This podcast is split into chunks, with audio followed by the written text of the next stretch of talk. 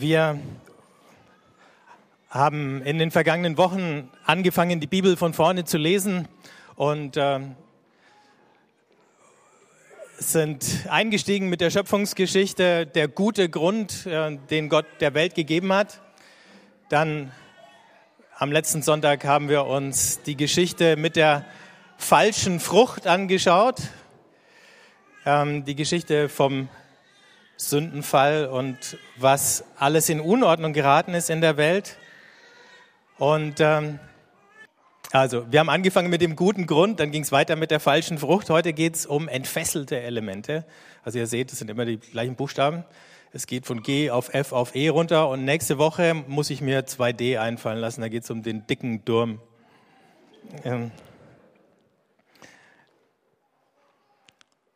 Aber diese Geschichte von der Sintflut und zumindest das Wasser von der Taufe gibt uns ja äh, eine kleine Brücke darüber, äh, ist eine extrem spannende Geschichte, so wie die anderen auch schon spannend waren, weil sie uns einen Spiegel vorhalten, in dem wir uns äh, betrachten und ganz überraschende Dinge an uns erkennen können oder an unserer Welt.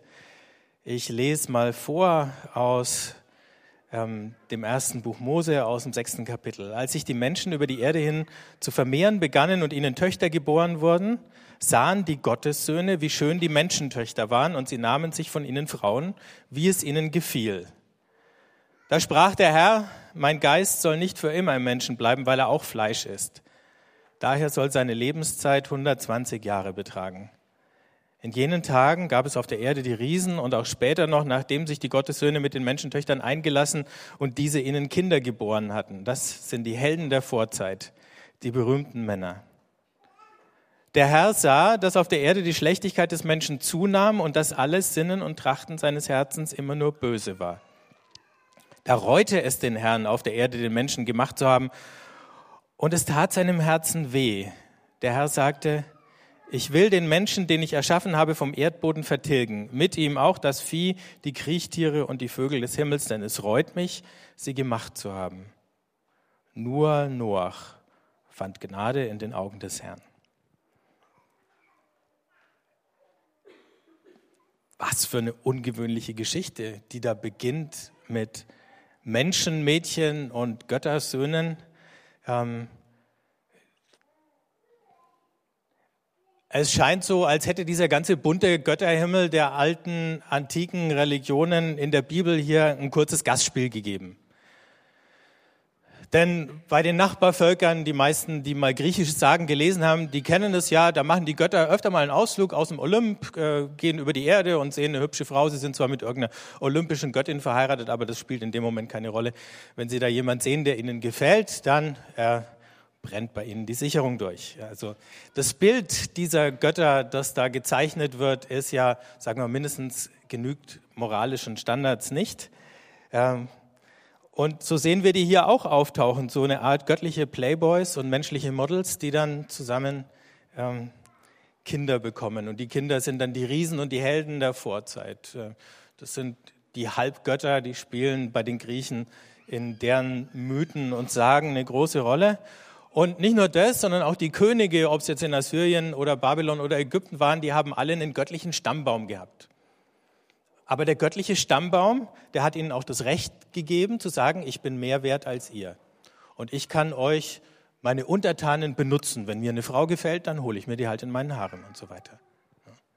All das spiegelt sich wieder in dieser Geschichte, mit der diese Sintflutgeschichte anfängt. Das ist der Teil, der in den Kinderbibeln immer verschwiegen wird. Falls es euch gewundert hat, dass ihr die nicht kennt, falls ihr, ne, lest mal in der echten Bibel. Die ist so viel spannender. Also wir haben hier diese Riesen, diese Superhelden, die sind größer, die sind stärker, die sind älter. Noah ist in dieser Geschichte uralt, die ganze Geschichte. Es, es fängt an im 600. Jahr seines Lebens und Noah wird dann noch 350 Jahre älter nach der Sintflut. Also ähm, ne, Wer jetzt nach diesem Einstieg noch meint, er hätte das mit der Geschichte zu tun, die man in unserem Sinn heute als historischen Tatsachenbericht äh, bezeichnen kann, der hat nicht richtig hingeschaut.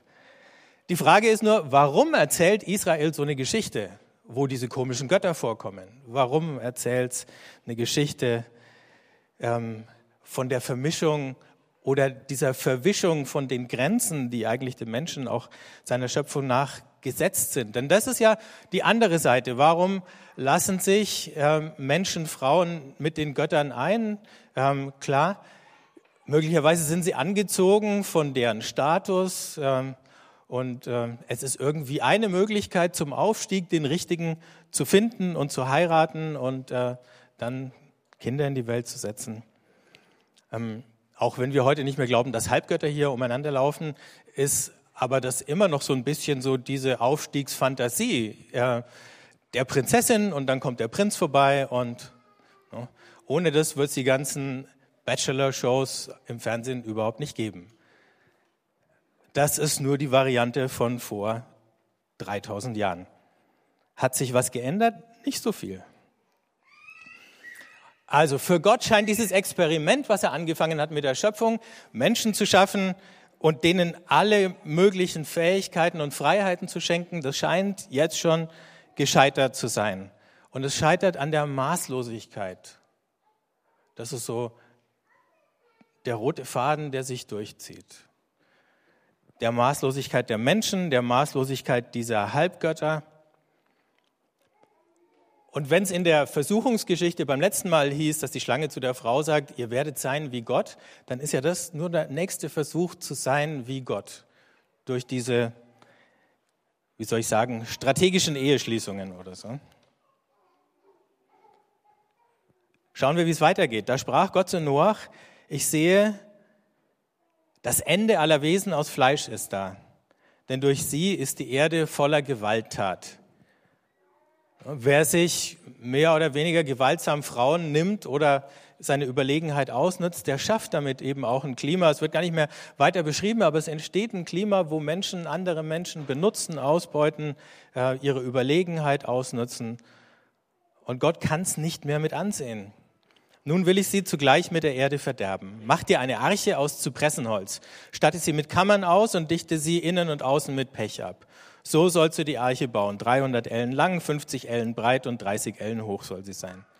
Ich will nämlich die Flut über die Erde bringen, um alle, Mensch, alle Wesen aus Fleisch unter dem Himmel, alles, was Lebensgeist in sich hat, zu verderben. Alles auf Erden soll verenden.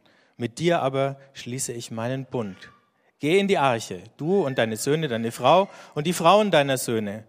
Von allem, was lebt, von allen Wesen aus Fleisch, führe je zwei in die Arche, damit sie mit dir am Leben bleiben. Je ein Männchen und ein Weibchen sollen es sein. Von allen Arten der Vögel, von allen Arten des Viehs, von allen Arten der Kriechtiere auf dem Erdboden sollen je zwei zu dir kommen, damit sie am Leben bleiben. Nimm dir von allem Essbaren mit und leg dir einen Vorrat an. Dir und ihnen soll es zur Nahrung dienen. Also Gott kündigt den Untergang an. Es war ja noch gar nicht klar, wie das passieren würde. Ähm, aber dieses Gericht, dieses vernichtende Urteil Gottes trifft alle Wesen aus Fleisch. Und in dieser Geschichte bekommen wir dann erzählt, wie, wenn ihr euch an die Schöpfungsgeschichte noch erinnert, da hat Gott die Urflut ähm, ursprünglich gehabt und dann baut er ein Gewölbe und oben ist Meer und unten ist Meer und das ist wie so eine Käseglocke, unter der die Menschen leben. Diese Käseglocke ist der Himmel. Und jetzt bekommen wir erzählt, wie Gott sowohl unten die Schleusen aufmacht als auch oben. Und dann läuft diese Käseglocke, in der die Menschen und die Tiere leben, wieder voll Wasser. Die Urflut strömt zurück. Also dieses ursprüngliche Chaos, aus dem die Welt überhaupt erst geschaffen wurde, in dem Gott sie geordnet hat und ein Lebewesen äh, geschaffen hat, die läuft wieder voll, schaut aus wie so eine Schneekugel. Plötzlich innen alles voll Wasser und außen natürlich auch.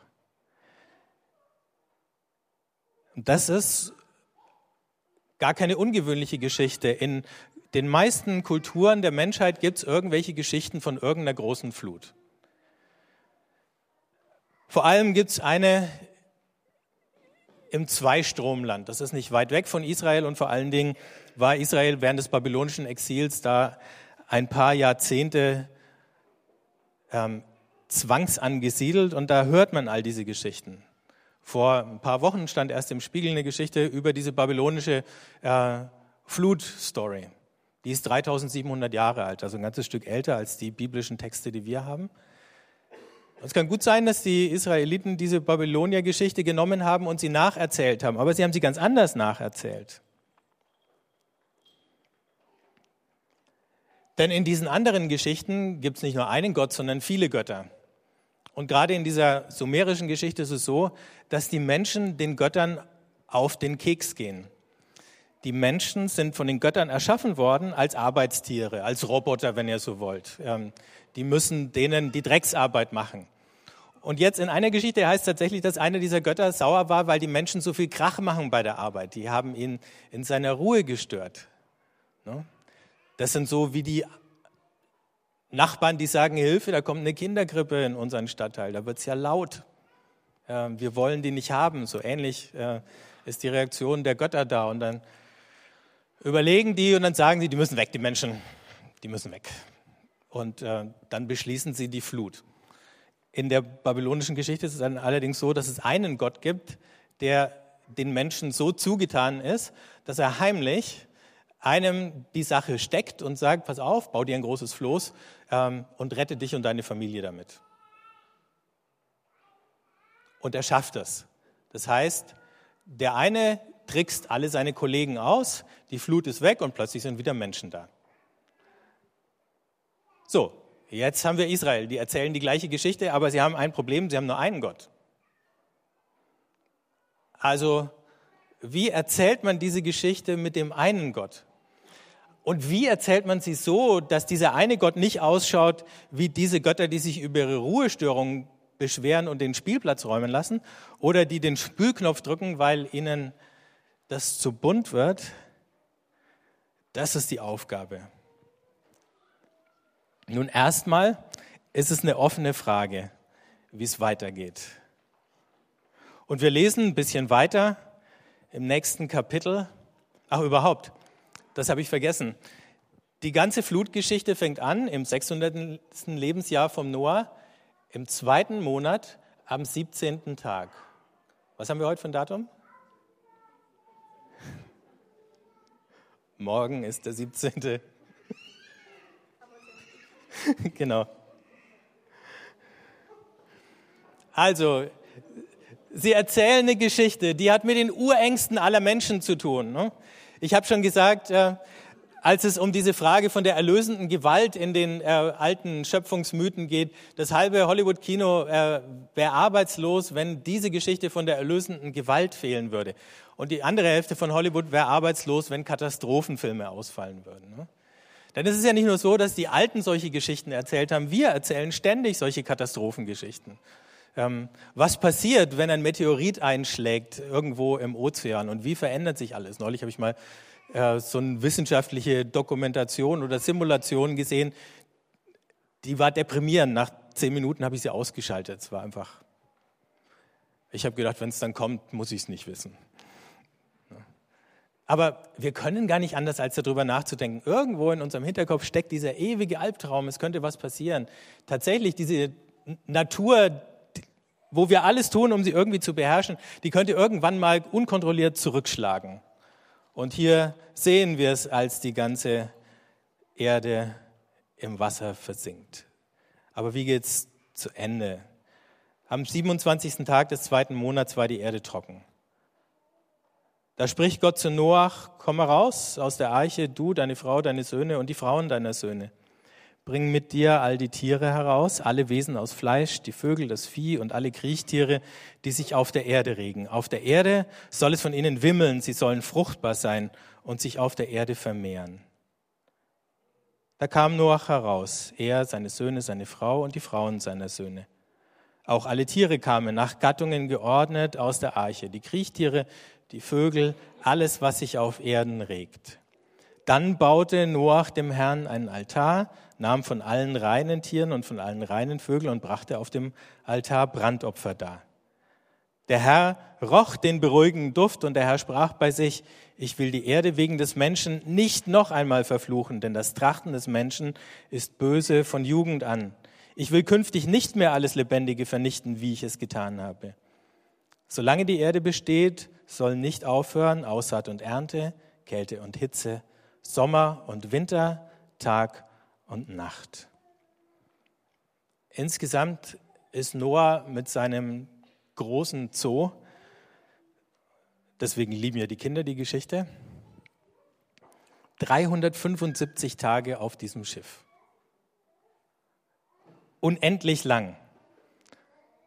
Und sie dürfen erst raus, nachdem die ganze Erde abgetrocknet ist. Gott schaut extra nochmal nach, ob alles trocken ist, und dann sagt er so, jetzt könnt ihr raus. Und sie kommen raus. Noah bringt ein Opfer, falls ihr euch gefragt habt, wozu hat er jetzt die Tiere gerettet, wenn er sie opfert. Ähm, zwischendrin war mal eine kleine Bemerkung, dass er von allen reinen Tieren sieben Paare mitnehmen musste, damit er was zum Opfern hat, wenn er heil angekommen ist. So war das halt damals. Es ist ein Dankopfer. Und mit diesem Dankopfer, Gott, der Duft steigt Gott in die Nase und es ist ja nicht so, dass Gott wütend gewesen ist, wenn ihr euch an den Anfang erinnert, sondern Gott war verzweifelt, er war traurig, es hat ihm im Herzen wehgetan, hieß es. Also es ist nicht so, dass Gott aus Zorn alles vernichtet hätte, sondern weil er sich gefragt hat, wenn das alles in eine falsche Richtung läuft, also dieser Gott Israels ist ein Gott, der eigentlich mitleidet. Aber jetzt ist auch sein Frust verraucht. Und auf der anderen Seite ist er ganz realist. Er schaut den Menschen an und seine Diagnose über den Menschen ist keine andere als vorher. Er sagt, das Trachten des menschlichen Herzens oder das Trachten des Menschen ist böse von Jugend an. Es hat sich nicht verändert. Die Situation hat sich nicht verändert. Aber es gibt am Ende, und die Pointe von der Geschichte ist natürlich immer am Ende, ähm, eine andere Aussage, als die alten Flutgeschichten sie hatten. Denn wenn es viele Götter gibt, die ständig miteinander streiten, dann kann immer einer auf die Idee kommen, uns Menschen äh, als Geisel zu nehmen und uns irgendwas zu tun. Aber wenn es nur einen Gott gibt und wenn dieser Gott eigentlich seine Schöpfung liebt, dann, und das hören wir jetzt am Ende, gibt es dieses bedingungslose Ja zu der Schöpfung, obwohl sie total unvollkommen ist. In dieser Geschichte geht es um unsere Urängste als Menschen. Bei allem, was wir heute in der Lage sind zu produzieren an Apokalypsen und Katastrophen, ob es ökologische oder nukleare oder kosmische Katastrophen sind, die hätten wir nicht produziert, die würden wir nur erleiden. Ähm, all diese Szenarien, die wir zeichnen können, die sind noch viel realistischer als diese Geschichte, diese schlichte Geschichte von der Flut, die kommt und dann irgendwohin wieder verschwindet. Aber die Pointe steht eben am Schluss und die heißt nie wieder. Am Ende dieser Geschichte bekommen wir das wahre Bild von Gott erzählt, dass er nämlich ein verlässlicher Gott ist. Und als dieser verlässliche Gott wird er dann im Alten Testament immer weiter beschrieben. Es ist ja keineswegs so, dass das Alte Testament nur den rachsüchtigen Gott kennt. Das ist die Ausnahme. Und die Regel finden wir zum Beispiel im Buch Jona, wo Jona der ist, dass die, der darauf wartet, dass die große Stadt Ninive untergeht und zerstört wird und Gott zu ihm sagt, Jona, du hast gar nichts von mir verstanden. Mir aber sollte es, mir aber sollte es nicht leid sein um Ninive, die große Stadt, in der mehr als 120.000 Menschen leben, die nicht einmal rechts und links unterscheiden können und außerdem so viel Vieh.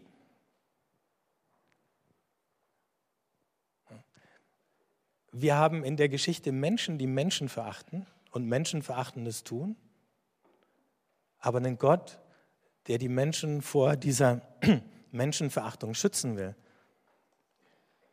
weil er sie liebt. Wir haben aber auch einen Gott, der leidet an dem, was in der Welt vor sich geht.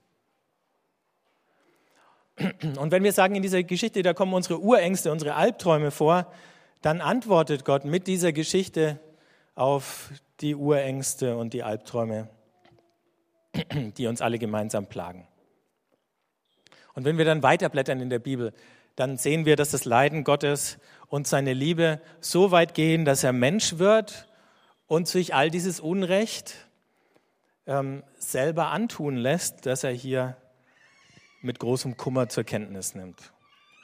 Und wenn wir weiterlesen und nicht nur die Geschichte vom Kreuz, sondern die von der Auferstehung lesen, und beides hat ja mit der Taufe zu tun, die wir heute gefeiert haben, Und Paulus sagt, in der Taufe werden wir mit Christus gekreuzigt oder wir sterben mit ihm, damit wir mit ihm auferstehen.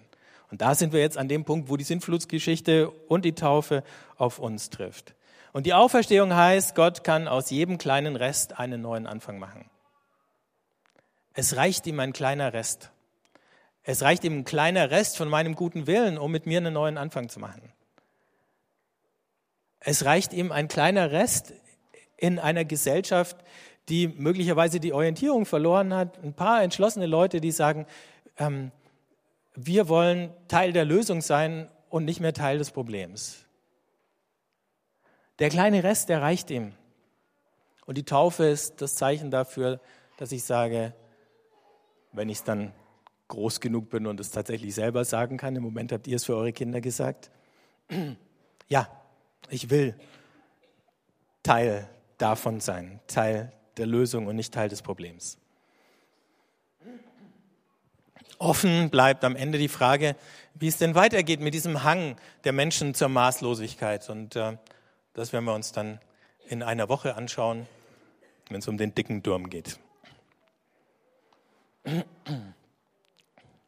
Ich würde gern ähm, für uns und mit euch zusammen beten, wenn ihr möchtet, steht doch auf dazu.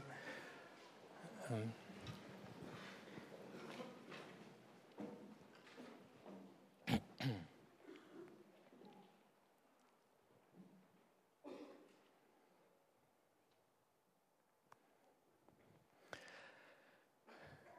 Allmächtiger Gott, du kennst all unsere Ängste und Albträume.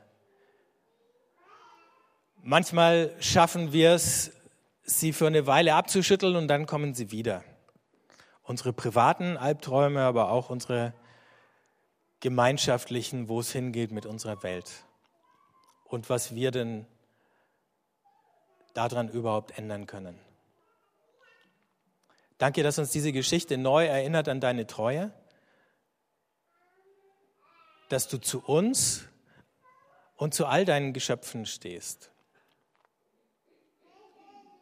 Und danke, dass wir uns das neu selber sagen können, dass auch ein Rest an Glauben, dass auch ein Rest an gutem Willen, dass auch ein Rest an Bereitschaft für dich genug ist. Und danke, dass wir den heute bringen können. Gib uns die Hoffnung, dass deine Güte für unser Leben und für das Leben aller Menschen auf der Welt tatsächlich eine gute und eine heile Zukunft bringt. Und lass uns jeden Tag in all dem, was wir tun, so leben, als wäre es schon der Fall. Vater unser im Himmel, geheiligt werde dein Name, dein Reich komme, dein Wille geschehe, wie im Himmel, so auf Erden. Unser tägliches Brot gib uns heute und vergib uns unsere Schuld, wie auch wir vergeben unseren Schuldigern. Und führe uns nicht in Versuchung, sondern erlöse uns von dem Bösen. Denn dein ist das Reich, und die Kraft und die Herrlichkeit in Ewigkeit. Amen.